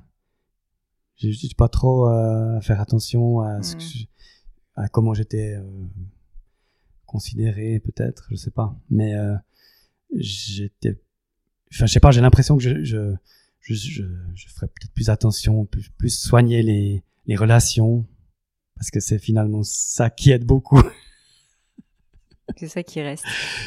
Ben, euh, en tout cas, ça aide. Non, professionnellement, ça aide euh, les, les, les, relations. Donc, euh, ben, c'est clair que, ben, heureusement que j'ai quand même été faire de la biologie à l'Uni parce que c'est quand même là que j'ai j'ai pu, rencontrer des gens. Et puis, si si on rencontre pas des gens, euh, c'est compliqué, hein. Donc euh, voilà, c'est grâce à mon assistante botanique, par exemple, que j'ai eu mon premier mandat, qui était d'ailleurs un mandat de herpétologique. De, je vais recenser les vipères aspics dans dans les, le vignoble de Lavaux D'accord. Parce qu'ils étaient en train de refaire tous les murs, parce qu'évidemment, euh, il y a certains murs qui étaient vieillots puis qui, euh, qui menaçaient de s'écrouler. Alors, euh, en fait, ils ont, ils ont joint- jointoyé, ils ont, ils ont, voilà, ils ont refait tous les murs de, de Lavaux. Et là, ils ont fait pas mal de dégâts là, sur les, sur les reptiles. Ouais. Enfin, voilà, donc c'est par exemple le genre de choses que, oui, alors. euh, ça c'est aussi une chose, c'est que quand on quand on doit vivre de, de l'écologie, ben c'est beaucoup. euh, on a Là, par exemple, j'ai passé pas mal euh, ces dernières décennies à, à conseiller des, des, pour des projets de parcs éoliens, par exemple, typiquement. Hmm. Donc, on est, on est parfois aussi euh, considéré comme un traître parce qu'on on travaille pour euh, les, les entreprises euh, énergétiques. Donc, donc voilà, c'est pas toujours facile. on peut pas, je- on peut pas faire que purement de l'ornithologie, à moins, ouais, à moins d'a- d'avoir un, un poste euh, comme euh, comme comme prof à l'uni ou des choses comme ça ou enfin voilà c'est des postes enfin qui n'existent en fait pratiquement pas en Suisse parce que même même enfin voilà ou un poste éventuellement à la station ornithologique, mais euh, ce sera pas forcément un poste où on va faire de, l'ornithologie de terrain, par exemple. donc, euh, donc, en fait, moi, ce qui était surtout important pour moi, c'est que je puisse aller sur le terrain, que je puisse gérer mon temps comme je veux. Euh, et ça, c'est ça que j'ai que, que j'ai gagné, c'est cette liberté. Mais cette liberté, elle se, elle se paye aussi. Ouais. Mais euh, mais donc voilà, j'ai passé beaucoup de temps à observer les flux, les flux migratoires, par exemple, tout ça, dans, dans le cadre de, de projets de parc éolien voilà, j'ai aussi fait des découvertes comme ça. J'ai aussi trouvé euh, des, des, choses comme ça en étant sur le terrain. Pour moi, voilà, c'est ça, c'est vraiment très important que, que je, voilà, que j'ai pas des j'ai pas des horaires fixes. Euh. Après, après, il y a plein de contraintes. Il hein, faut pas imaginer. Moi, je dois écrire des rapports et tout, mais par, par exemple, là, je peux les écrire la nuit ou, je les fais en hiver. Ou voilà, il y a moins de il y a peut-être moins de choses à faire. Euh. C'est pas des horaires de bureau classiques. Voilà, c'est pas, pas, les horaires de bureau classiques, c'est pas pour moi. C'est pas pour vous. Euh, Qu'est-ce que vous trouvez beau, Lionel? Alors, j'imagine le, monde des oiseaux, mais est-ce qu'il y a quelque chose particulièrement qui vous touche, euh, dont vous pourriez nous parler, quelque chose que vous trouvez soit vraiment beau au sens premier du terme, c'est-à-dire esthétique, mhm. soit euh, plus euh, métaphorique? Non, je, je, suis fasciné par la, en général par la beauté de la nature, que ce soit les fleurs, n'importe n'importe quoi ou même certains animaux dans leur parfois dans leur laideur aussi sont fascinants les poissons des abysses par exemple c'est mm. extraordinaire aussi avec leur lanterne enfin, enfin c'est ce qui ce qui me fascine c'est que la, la, nature elle a elle a produit des des êtres qui sont même l'imagination humaine n'arrive pas à faire des, des choses aussi parfaites et qu'on pourrait faire des on pourrait quand on essaye d'inventer des animaux euh, incroyables ou par exemple, comme dans, euh, dans ce film là euh, qui est paru en 2006, là, c'était euh, Avatar. Oui. Alors, ils ont créé des animaux, j'ai trouvé assez intéressant. Ils ont créé des, des, des animaux imaginaires, rigolos. Mais c'est toujours, c'est toujours à côté de la plaque. C'est-à-dire que c'est jamais, c'est, c'est, on sent que c'est pas juste. Un, un, un, animal, il peut avoir n'importe quelle forme, la forme d'une rascasse, un truc incroyable, mais, mais, mais, il est juste, toujours juste, parce que justement, il a été à l'épreuve de, de l'évolution. Mm. Donc, donc il est forcément juste. C'est ça qui est, qui est, qui est, qui est, extraordinaire. Puis c'est toujours cette, je crois que c'est ça qui me fascine dans la nature, c'est cette quête de vérité. Parce que j'ai très vite euh, eu ce problème qu'avec euh, qu'avec l'homme, c'est en fait on, s'invente beaucoup de choses et on sait plus où est la limite entre le vrai et le faux. Alors par exemple, j'avais ce gros problème entre les dinosaures, ça paraissait un truc incroyable, enfin et pourtant c'était vrai, ça avait existé. Alors que par exemple Dieu ou des choses comme ça, ben, c'était, c'était, enfin, il fallait, fallait décider si l'un était une invention, puis, euh, mm. et puis, euh, puis l'autre pas. Alors, ben, j'ai compris que Dieu était une invention humaine, euh, et, ça aussi, à part ça, c'est fascinant. Donc, c'est, c'est, cette quête de, l'homme pour. il n'y a aucune, société humaine qui existe sans, spiritualité. L'homme, c'est, ça qui est fascinant aussi. Ce qui me fascine chez l'homme, c'est cette quête de spiritualité, justement. Ce qui est fascinant aussi chez l'homme, c'est la, capacité d'empathie. Et ça, plus j'observe les, animaux, justement, plus je me rends compte de, l'importance de l'empathie. Il y a de l'empathie chez les animaux Non, justement pas. Ah euh, donc de l'importance de l'empathie qu'on trouve chez l'homme, justement. Non, justement, l'empathie de la nature, il n'y a pas. Donc, donc quand je parle d'empathie, c'est pas c'est pas le, c'est pas l'amour d'une mère pour son petit. Hein, donc ça c'est bien clair que euh, donc euh, c'est pas du tout de ça que je parle. C'est de pouvoir se mettre à la place de l'autre, de pouvoir euh, de, de, de, pouvoir comprendre par exemple la souffrance de l'autre. Mm.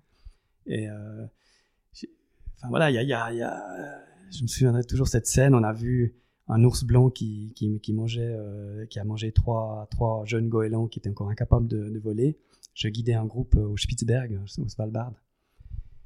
Puis bon, les gens, les gens ont vraiment été choqués par cette scène parce que c'était, c'est vrai que c'était absolument épouvantable de voir ça, la manière comme il l'a fait.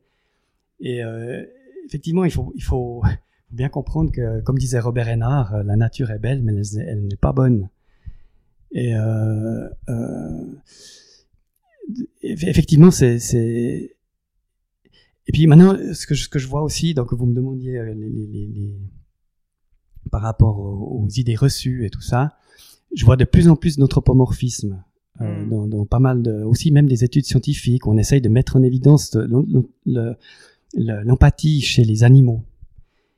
Et là, je suis pas tout à fait d'accord. Enfin, je pense qu'il y a pas mal de, de, de- beaucoup d'anthropomorphisme. Euh, disons que c'est quand même rassurant d'être un être humain.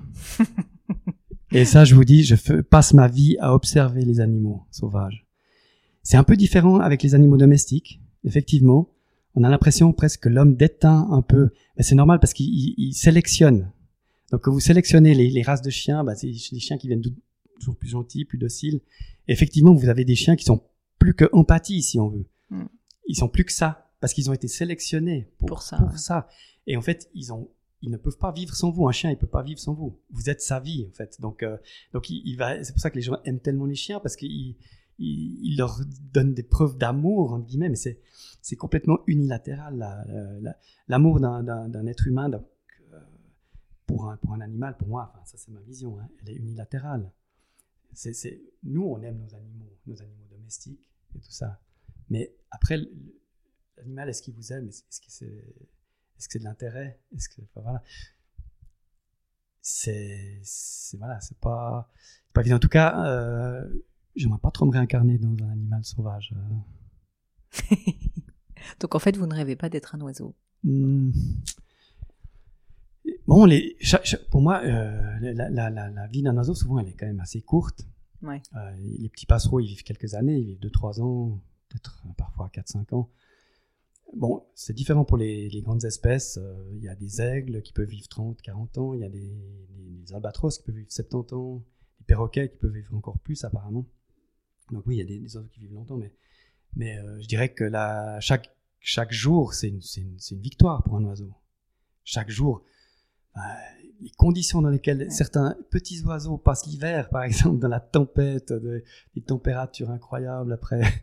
enfin bon, c'est, ça c'est aussi la chose qui me fascine, c'est que des, des- des êtres si petits avec un, un métabolisme si élevé comme les roitelets, par exemple, les roitelets qui, sont, qui pèsent 5 grammes, qui sont insectivores, donc qui se nourrissent de, d'insectes microscopiques qui sont logés dans les rainures des, des aiguilles de sapin, euh, ils arrivent à survivre à des températures de moins, de moins 20, euh, moins 30 euh, dans, le- Jura ou dans les Alpes à 2500 mètres d'altitude. C'est des choses qui... Voilà, ça paraît, ça paraît, ça paraît vraiment la science-fiction, quoi, pratiquement. Je sais plus pourquoi j'ai dit ça, mais... euh, Parce que vous ne rêvez pas d'être un oiseau. ah parce que voilà, c'est pas voilà, si non, c'est ça, je rêve pas de, non, je rêve pas d'être un vautour à, Non. à aller enfouir ma tête dans les entrailles, non, non. Non. Euh, encore quelques petites questions pour vous. Est-ce qu'il y a une citation ou une maxime qui vous parle, qui vous touche aussi et que vous pourriez nous partager? S'il y en a une que de temps en temps vous vous répétez ou peut-être que vous avez noté quelque part. Alors celle que j'ai notée, c'est euh, dans la, préface de, mon livre Les oiseaux de Suisse, enfin de notre livre Les oiseaux de Suisse. Euh, on est riche de ce qu'on laisse, pas de ce qu'on prend. Alors je l'avais trouvé dans un livre de Robert Hénard, qui est un, graveur, sculpteur, euh, naturaliste et aussi écrivain, qui m'a beaucoup marqué. Mais apparemment, apparemment c'est une maxime qui est plus ancienne, ce qu'on m'a dit. Mais voilà, je sais pas. Elle est très belle. Encore trois questions pour vous. Est-ce que vous avez une croyance qui est controversée? Alors ce que je veux dire par là, c'est que vous constatez que le monde autour de vous globalement est plutôt pas très en phase avec euh, quelque chose que vous vous pensez. Vous en avez déjà dit Alors, un dans, peu. dans- hein. dans l'actualité, il y a, il y, a, ben, il y a une chose où euh, on parle plus que maintenant des, des, des plantes, des, espèces invasives, Mhm. et la faune invasive et tout ça. Et je vois que l'État ne, ne, ne fait plus que, que de- d'essayer de, de- d'éradiquer ces espèces hein, qu'on dit invasives. Et ben là, j'ai, poussé un coup de gueule. euh, en fait, pour moi, on fait plus de mal que de bien en faisant ça. C'est-à-dire que le, remède est pire que le mal. Euh, en fait, on, on détruit des habitats parce qu'il faut pas oublier que ces plantes inva- invasives, en fait, elles peuvent aussi être bénéfiques. Elles produisent euh, aussi, euh, enfin, elles sont, elles, sont source de nourriture. Il y aussi. aurait quoi comme plante Alors typiquement, alors Quoi, les plantes invasives, ça fougères, peut être les, ça. les, les solidages, euh, so- Solidago canadensis, ça peut être les, les bergerettes, ça peut être n'importe quoi. Mais, mais euh, ces, ces plantes, elles, elles, elles offrent euh, de la nourriture pour les, pour les insectes, par exemple, pour les abeilles, pour les papillons. Et puis, alors que, alors que justement, on éradique nos, nos plantes indigènes, on éradique nos chardons, Hmm. qui sont justement ceux qui seraient censés produire euh, euh, cette nourriture. Enfin, pour, euh, et donc, on éradique ces, ces chardons, et puis en même temps, après, on veut éradiquer les, les plantes invasives. Enfin, euh, ça n'a pas de sens. Aussi, euh, en, plus, ces mesures, elles sont in- inefficaces. C'est surtout ça. Ah elles sont coûteuses et inefficaces. Euh, dans un système écologique euh, ouvert, Oui, ça va. ça sert à rien. C'est- simplement Oui, que ça, c'est le fantasme de l'homme de tout contrôler, quoi. Et puis, en plus, c'est très valorisant parce que les gens, tout à coup, ils- on leur a enseigné, voilà, cette plante, c'est une plante invasive. Par exemple, euh, Solidago canadensis, là, le solidage, qui est d'ailleurs partout. Vous l'allez le voir dans tous les jardins, dans toutes les réserves naturelles, dans, toutes les bordures, dans tous les talus, vous allez voir des solidages. Il y en a partout. Dans On toute mettra une, euh, une photo euh, sur YouTube, messieurs, dames, vous allez du voir solidage. partout. Donc, ça sert à rien d'essayer de l'éradiquer. Mais, on va On enseigner essaie. à des gens, voilà, ça c'est une plante qu'il faut éradiquer. Alors les gens, ils reconnaissent, ah ouais, alors je peux l'éradiquer. Alors ils, ont- ils sont, ils sont tout contents parce qu'ils ils pensent qu'ils sont utiles comme ça. Euh, voilà, parce que ça c'est vrai qu'ils peuvent faire ça. Ils reconnaissent cette plante, ils peuvent la couper, enfin ils peuvent l'enlever. Mais, mais euh, par exemple, on a oublié que euh, c'est grâce à la moule zébrée, qui était une espèce de, de moule invasive qui venait de la mer Noire, qui est arrivée dans les années 60 dans nos lacs, que- qu'on a eu toutes ces, toutes ces populations de canards qui sont venus hiverner. Parce qu'ils étaient très friands de cette moule. Et avant qu'il y ait cette moule, il y avait pratiquement pas de fulicules sur nos Mm. lacs, il y avait pra- pratiquement pas de vie sur nos, sur nos lacs. Donc, euh, Oui, donc- parce qu'il n'y avait pas de, il y avait rien à manger. Et puis, euh, ce qui est drôle, c'est que cette moule zébrée s'est fait supplanter par une autre invasive qui s'appelait la palourde asiatique euh, ou coque de Corée, qui a duré 10 ans, mais qui avait une coque beaucoup plus épaisse, beaucoup trop dure pour les, pour les canards. Donc elle a été dédaignée par les, par les canards, mais nos rivages sont encore complètement pleins de ces, ces coquilles de, de qui elle-même s'est fait supplanter maintenant par la moule quagga, qui, qui, qui est l'envahissante maintenant du moment qu'il faut absolument éradiquer. Et puis, et puis en fait, on voit qu'il suffit de laisser faire les choses, et puis euh, en fait, les espèces invasives, elles suivent des, des- des courbes comme ça. Il y a des courbes exponentielles au début parce que c'est des espèces. Tout à coup, elles trouvent un milieu qui est favorable pour leur Mm. développement. Le, le prédateur n'est pas encore n'a pas encore compris qu'il pouvait s'en servir. Donc elles vont elles vont elles vont euh, tout à coup elles vont donc être, être exponentielles et puis elles vont atteindre un plateau, un Mm. sommet. Et puis après elles vont Ça diminuer. décroît. Puis elles vont elles vont rester, mais elles vont rester à un stade beaucoup plus plus bas. Et cette courbe, on l'observe dans la nature tout le temps. Euh, pour Donc, les espèces invasives typiquement. quand il y a une, euh, une poussée. C'est-à-dire, ça va sûrement se stabiliser et, euh, par, par, euh, par les, des phénomènes naturels, probablement, sans doute. Et euh, alors, alors, je dis pas que ça suffit pas de ne pas lutter dans certains cas. Typiquement, il y a le cas de, de- de l'écrevisse à pattes blanches, qui est une écrevisse euh, indigène, en fait, qui, euh, qui n'a pas supporté la concurrence des écrevisses américaines, qui sont plus, plus grosses, qui sont bonnes à manger. Donc, on les a introduites dans, dans nos, dans nos lacs. Maintenant, on a cinq espèces d'écrevisses américaines dans le lac Léman, et plus du tout une espèce indigène. Et en fait, ces espèces euh, américaines, elles ont introduit des maladies. Et, et- et nos écrevisses ne supportent pas ces maladies-là, elles ne sont Mm. pas du tout adaptées. euh, Elles n'ont pas réussi à, trouver la, la parade contre ces maladies. Donc, euh, l'écrevisse à pattes rouges et l'écrevisse à pattes blanches, en fait, elles ont quasiment disparu. Et surtout, l'écrevisse à pattes blanches, on la trouve plus que maintenant dans, les, dans, le- Les dans petites le haut des ruisseaux, dans les petites Mm. rivières. Et là, effectivement, on essaye de, de barrer la route aux espèces d'écrevisses écrevisses signal, par exemple, qui sont en train de remonter ces rivières. On essaie de faire des, des barrages euh, infranchissables pour ces, ces invasives.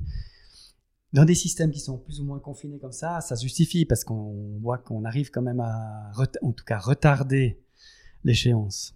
Euh, donc, je veux, je veux pas dire que que- qu'il faut jamais rien faire, mais il faut vraiment, il faut vraiment bien peser le pour et le contre et Mm. puis voir si ça va être Il y a efficace. souvent ou des pas. effets euh, collatéraux. Il y a quoi. sou- exactement. D'ailleurs, il y a de plus en plus d'études qui disent justement que les effets collatéraux sont Pire trop que- importants, sont pires que, que, que le mal qu'on veut combattre. C'est comme, vous savez, quand on est malade et qu'on se bourre de médicaments, bah, parfois ça fait plus de mal. Voilà, mais c'est un petit peu, si on regarde ce qui s'est passé avec le Covid, Ouais. ceux qui ont essayé J'osais de- j'osais ceux- pas trop Non, faire un parallèle, mais c'est quand même, je pense. Bon, vous pourrez couper ou bien si jamais au montage. je garde tout. Ah, vous gardez tout? Bon, on verra, mais. Mais euh, le Covid, par exemple, les pays qui ont, qui ont pu s'essayer de retenir, comme la Chine typiquement, eh ben, ils ont simplement Bah, retardé la vague. Ouais. Oui, oui. Oui, on peut pas. Et puis, comme vous dites, c'est cette courbe, en fait, ça paraît démesuré au début, puis Voilà. finalement, ça se tasse, quoi, parce que Ça- on s'adapte. Exactement. Il y a une adaptation et, euh, et en fait, on s'adapte beaucoup plus vite que, que, que ce qu'on pense. Ouais. Et puis même le virus, le virus lui-même, en fait, il, a, il avait justement intérêt à pas tuer Bah ses oui, proies, enfin ses, ses, ses hôtes. Donc, euh, donc, donc il, a, il a assez vite compris comment faire Ouais, pour, ouais. pour pas le tuer, justement. Intéressant. Est-ce qu'il y a un sujet sur lequel vous avez déjà changé d'avis? Ah bah justement sur ces, ces, ces, ces plantes invasives, moi j'étais plutôt justement un peu ayatollah dans le genre euh, il faut, faut toutes ces plantes que le, enfin tous, tous ces animaux que l'homme introduit, il faut, faut les, faut les éradiquer tout ça. J'étais assez plutôt euh, disons intégriste dans ce sens-là. Et puis là j'ai, un peu changé, changé d'avis. ouais. D'ailleurs je me souviens de mon professeur de botanique euh, Pierre Hénard, le fils de, de Robert Hénard justement. Euh, je l'avais comme prof de, de, de botanique. Et c'était un des tout premiers cours. Il avait dit justement que que qu'en fait cette cette cette euh, cette, euh, cette chasse aux, aux sorcières, enfin cette chasse aux invasives, elle était inutile en fait. Et puis qu'il fallait plutôt qu'il fallait plutôt justement voir les, les, les bons côtés et puis que puis que si elles étaient là, c'est qu'il y avait une Il y raison. avait une raison, ouais. Et En fait, c'est ça. Hmm. Puis moi, ça m'avait un peu choqué au début. Je me dis, mais pourquoi il dit ça? Enfin, j'étais pas très convaincu au début. Et puis en fait, maintenant, je comprends. Maintenant, je comprends mieux. Je, je, je pense qu'il avait, il avait totalement raison et que justement, euh, c'est- de toute façon, s'il y a une espèce invasive, c'est laquelle? On sait quelle, est- quelle est l'espèce invasive. C'est nous, C'est nous. c'est sûr. Donc c'est ça, c'est c'est nous. Donc euh, pourquoi essayer de, de, de, de lutter là contre C'est pas possible. Hmm. Dernière question pour vous, Lionel. Est-ce qu'il y a un livre euh, qui vous a particulièrement marqué parce que, euh, je sais pas, il vous a touché, euh, ça, il a peut-être changé votre manière de voir les choses. Ça peut être il y a très longtemps, ça peut être récemment. Donc, Alors moi j'ai beaucoup parler. lu quand j'étais enfant. Donc j'ai lu quasiment tout Jules Verne avant l'âge de- avant, avant d'être adolescent pratiquement. Donc, donc oui Jules Verne j'avais été marqué, mais mais Il y en a un euh, spécifiquement que vous aviez Non, aimé? mais euh, le, bah, le Petit Prince. Ouais, le Petit Prince. Ouais, c'est oui c'est c'est c'est c'est extraordinaire cette cette histoire là.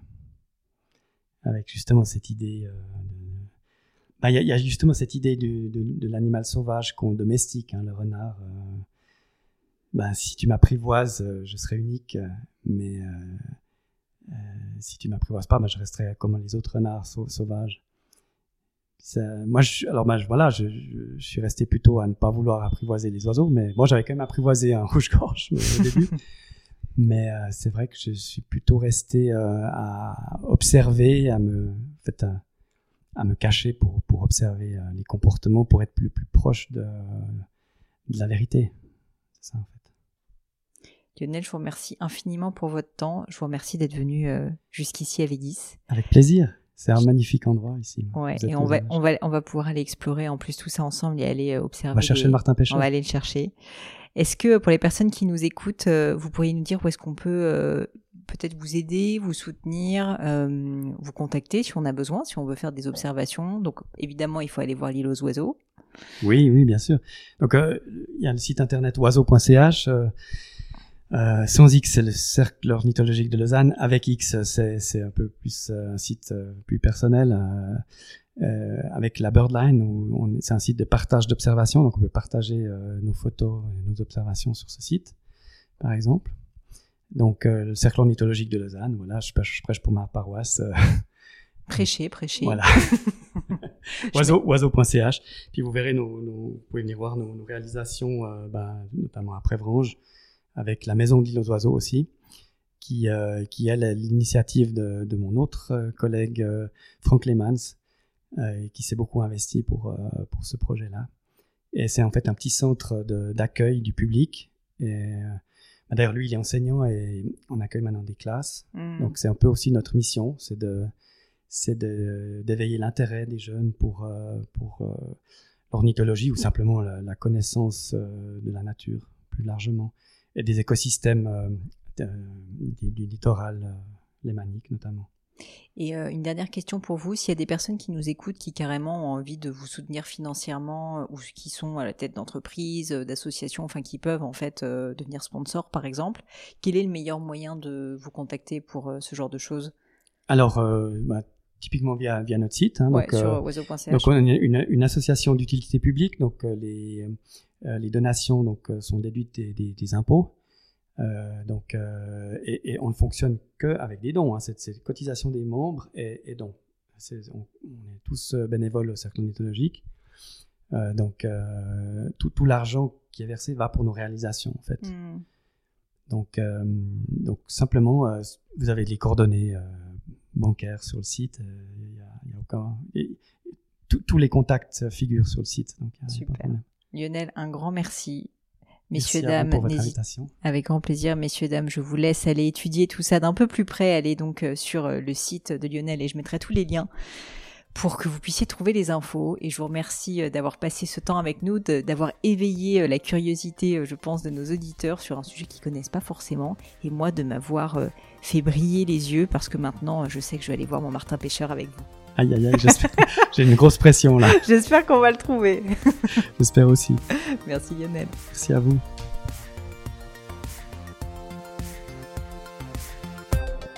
Bye bye les amis, c'est la fin de cet épisode, mais avant de vous quitter, quelques détails en plus. D'abord pour toutes les infos sur le podcast et cet épisode, ça se passe sur polinegno.com, vous aurez tout promis, juré. Aussi, si vous souhaitez me contacter pour me poser des questions, me proposer de nouveaux invités, eh bien n'hésitez pas à le faire directement sur LinkedIn, Instagram ou YouTube, je vous attends. Enfin, encore mille merci de m'avoir écouté jusqu'ici, j'espère de tout cœur que ça vous a plu et je vous dis à très vite pour un nouvel épisode.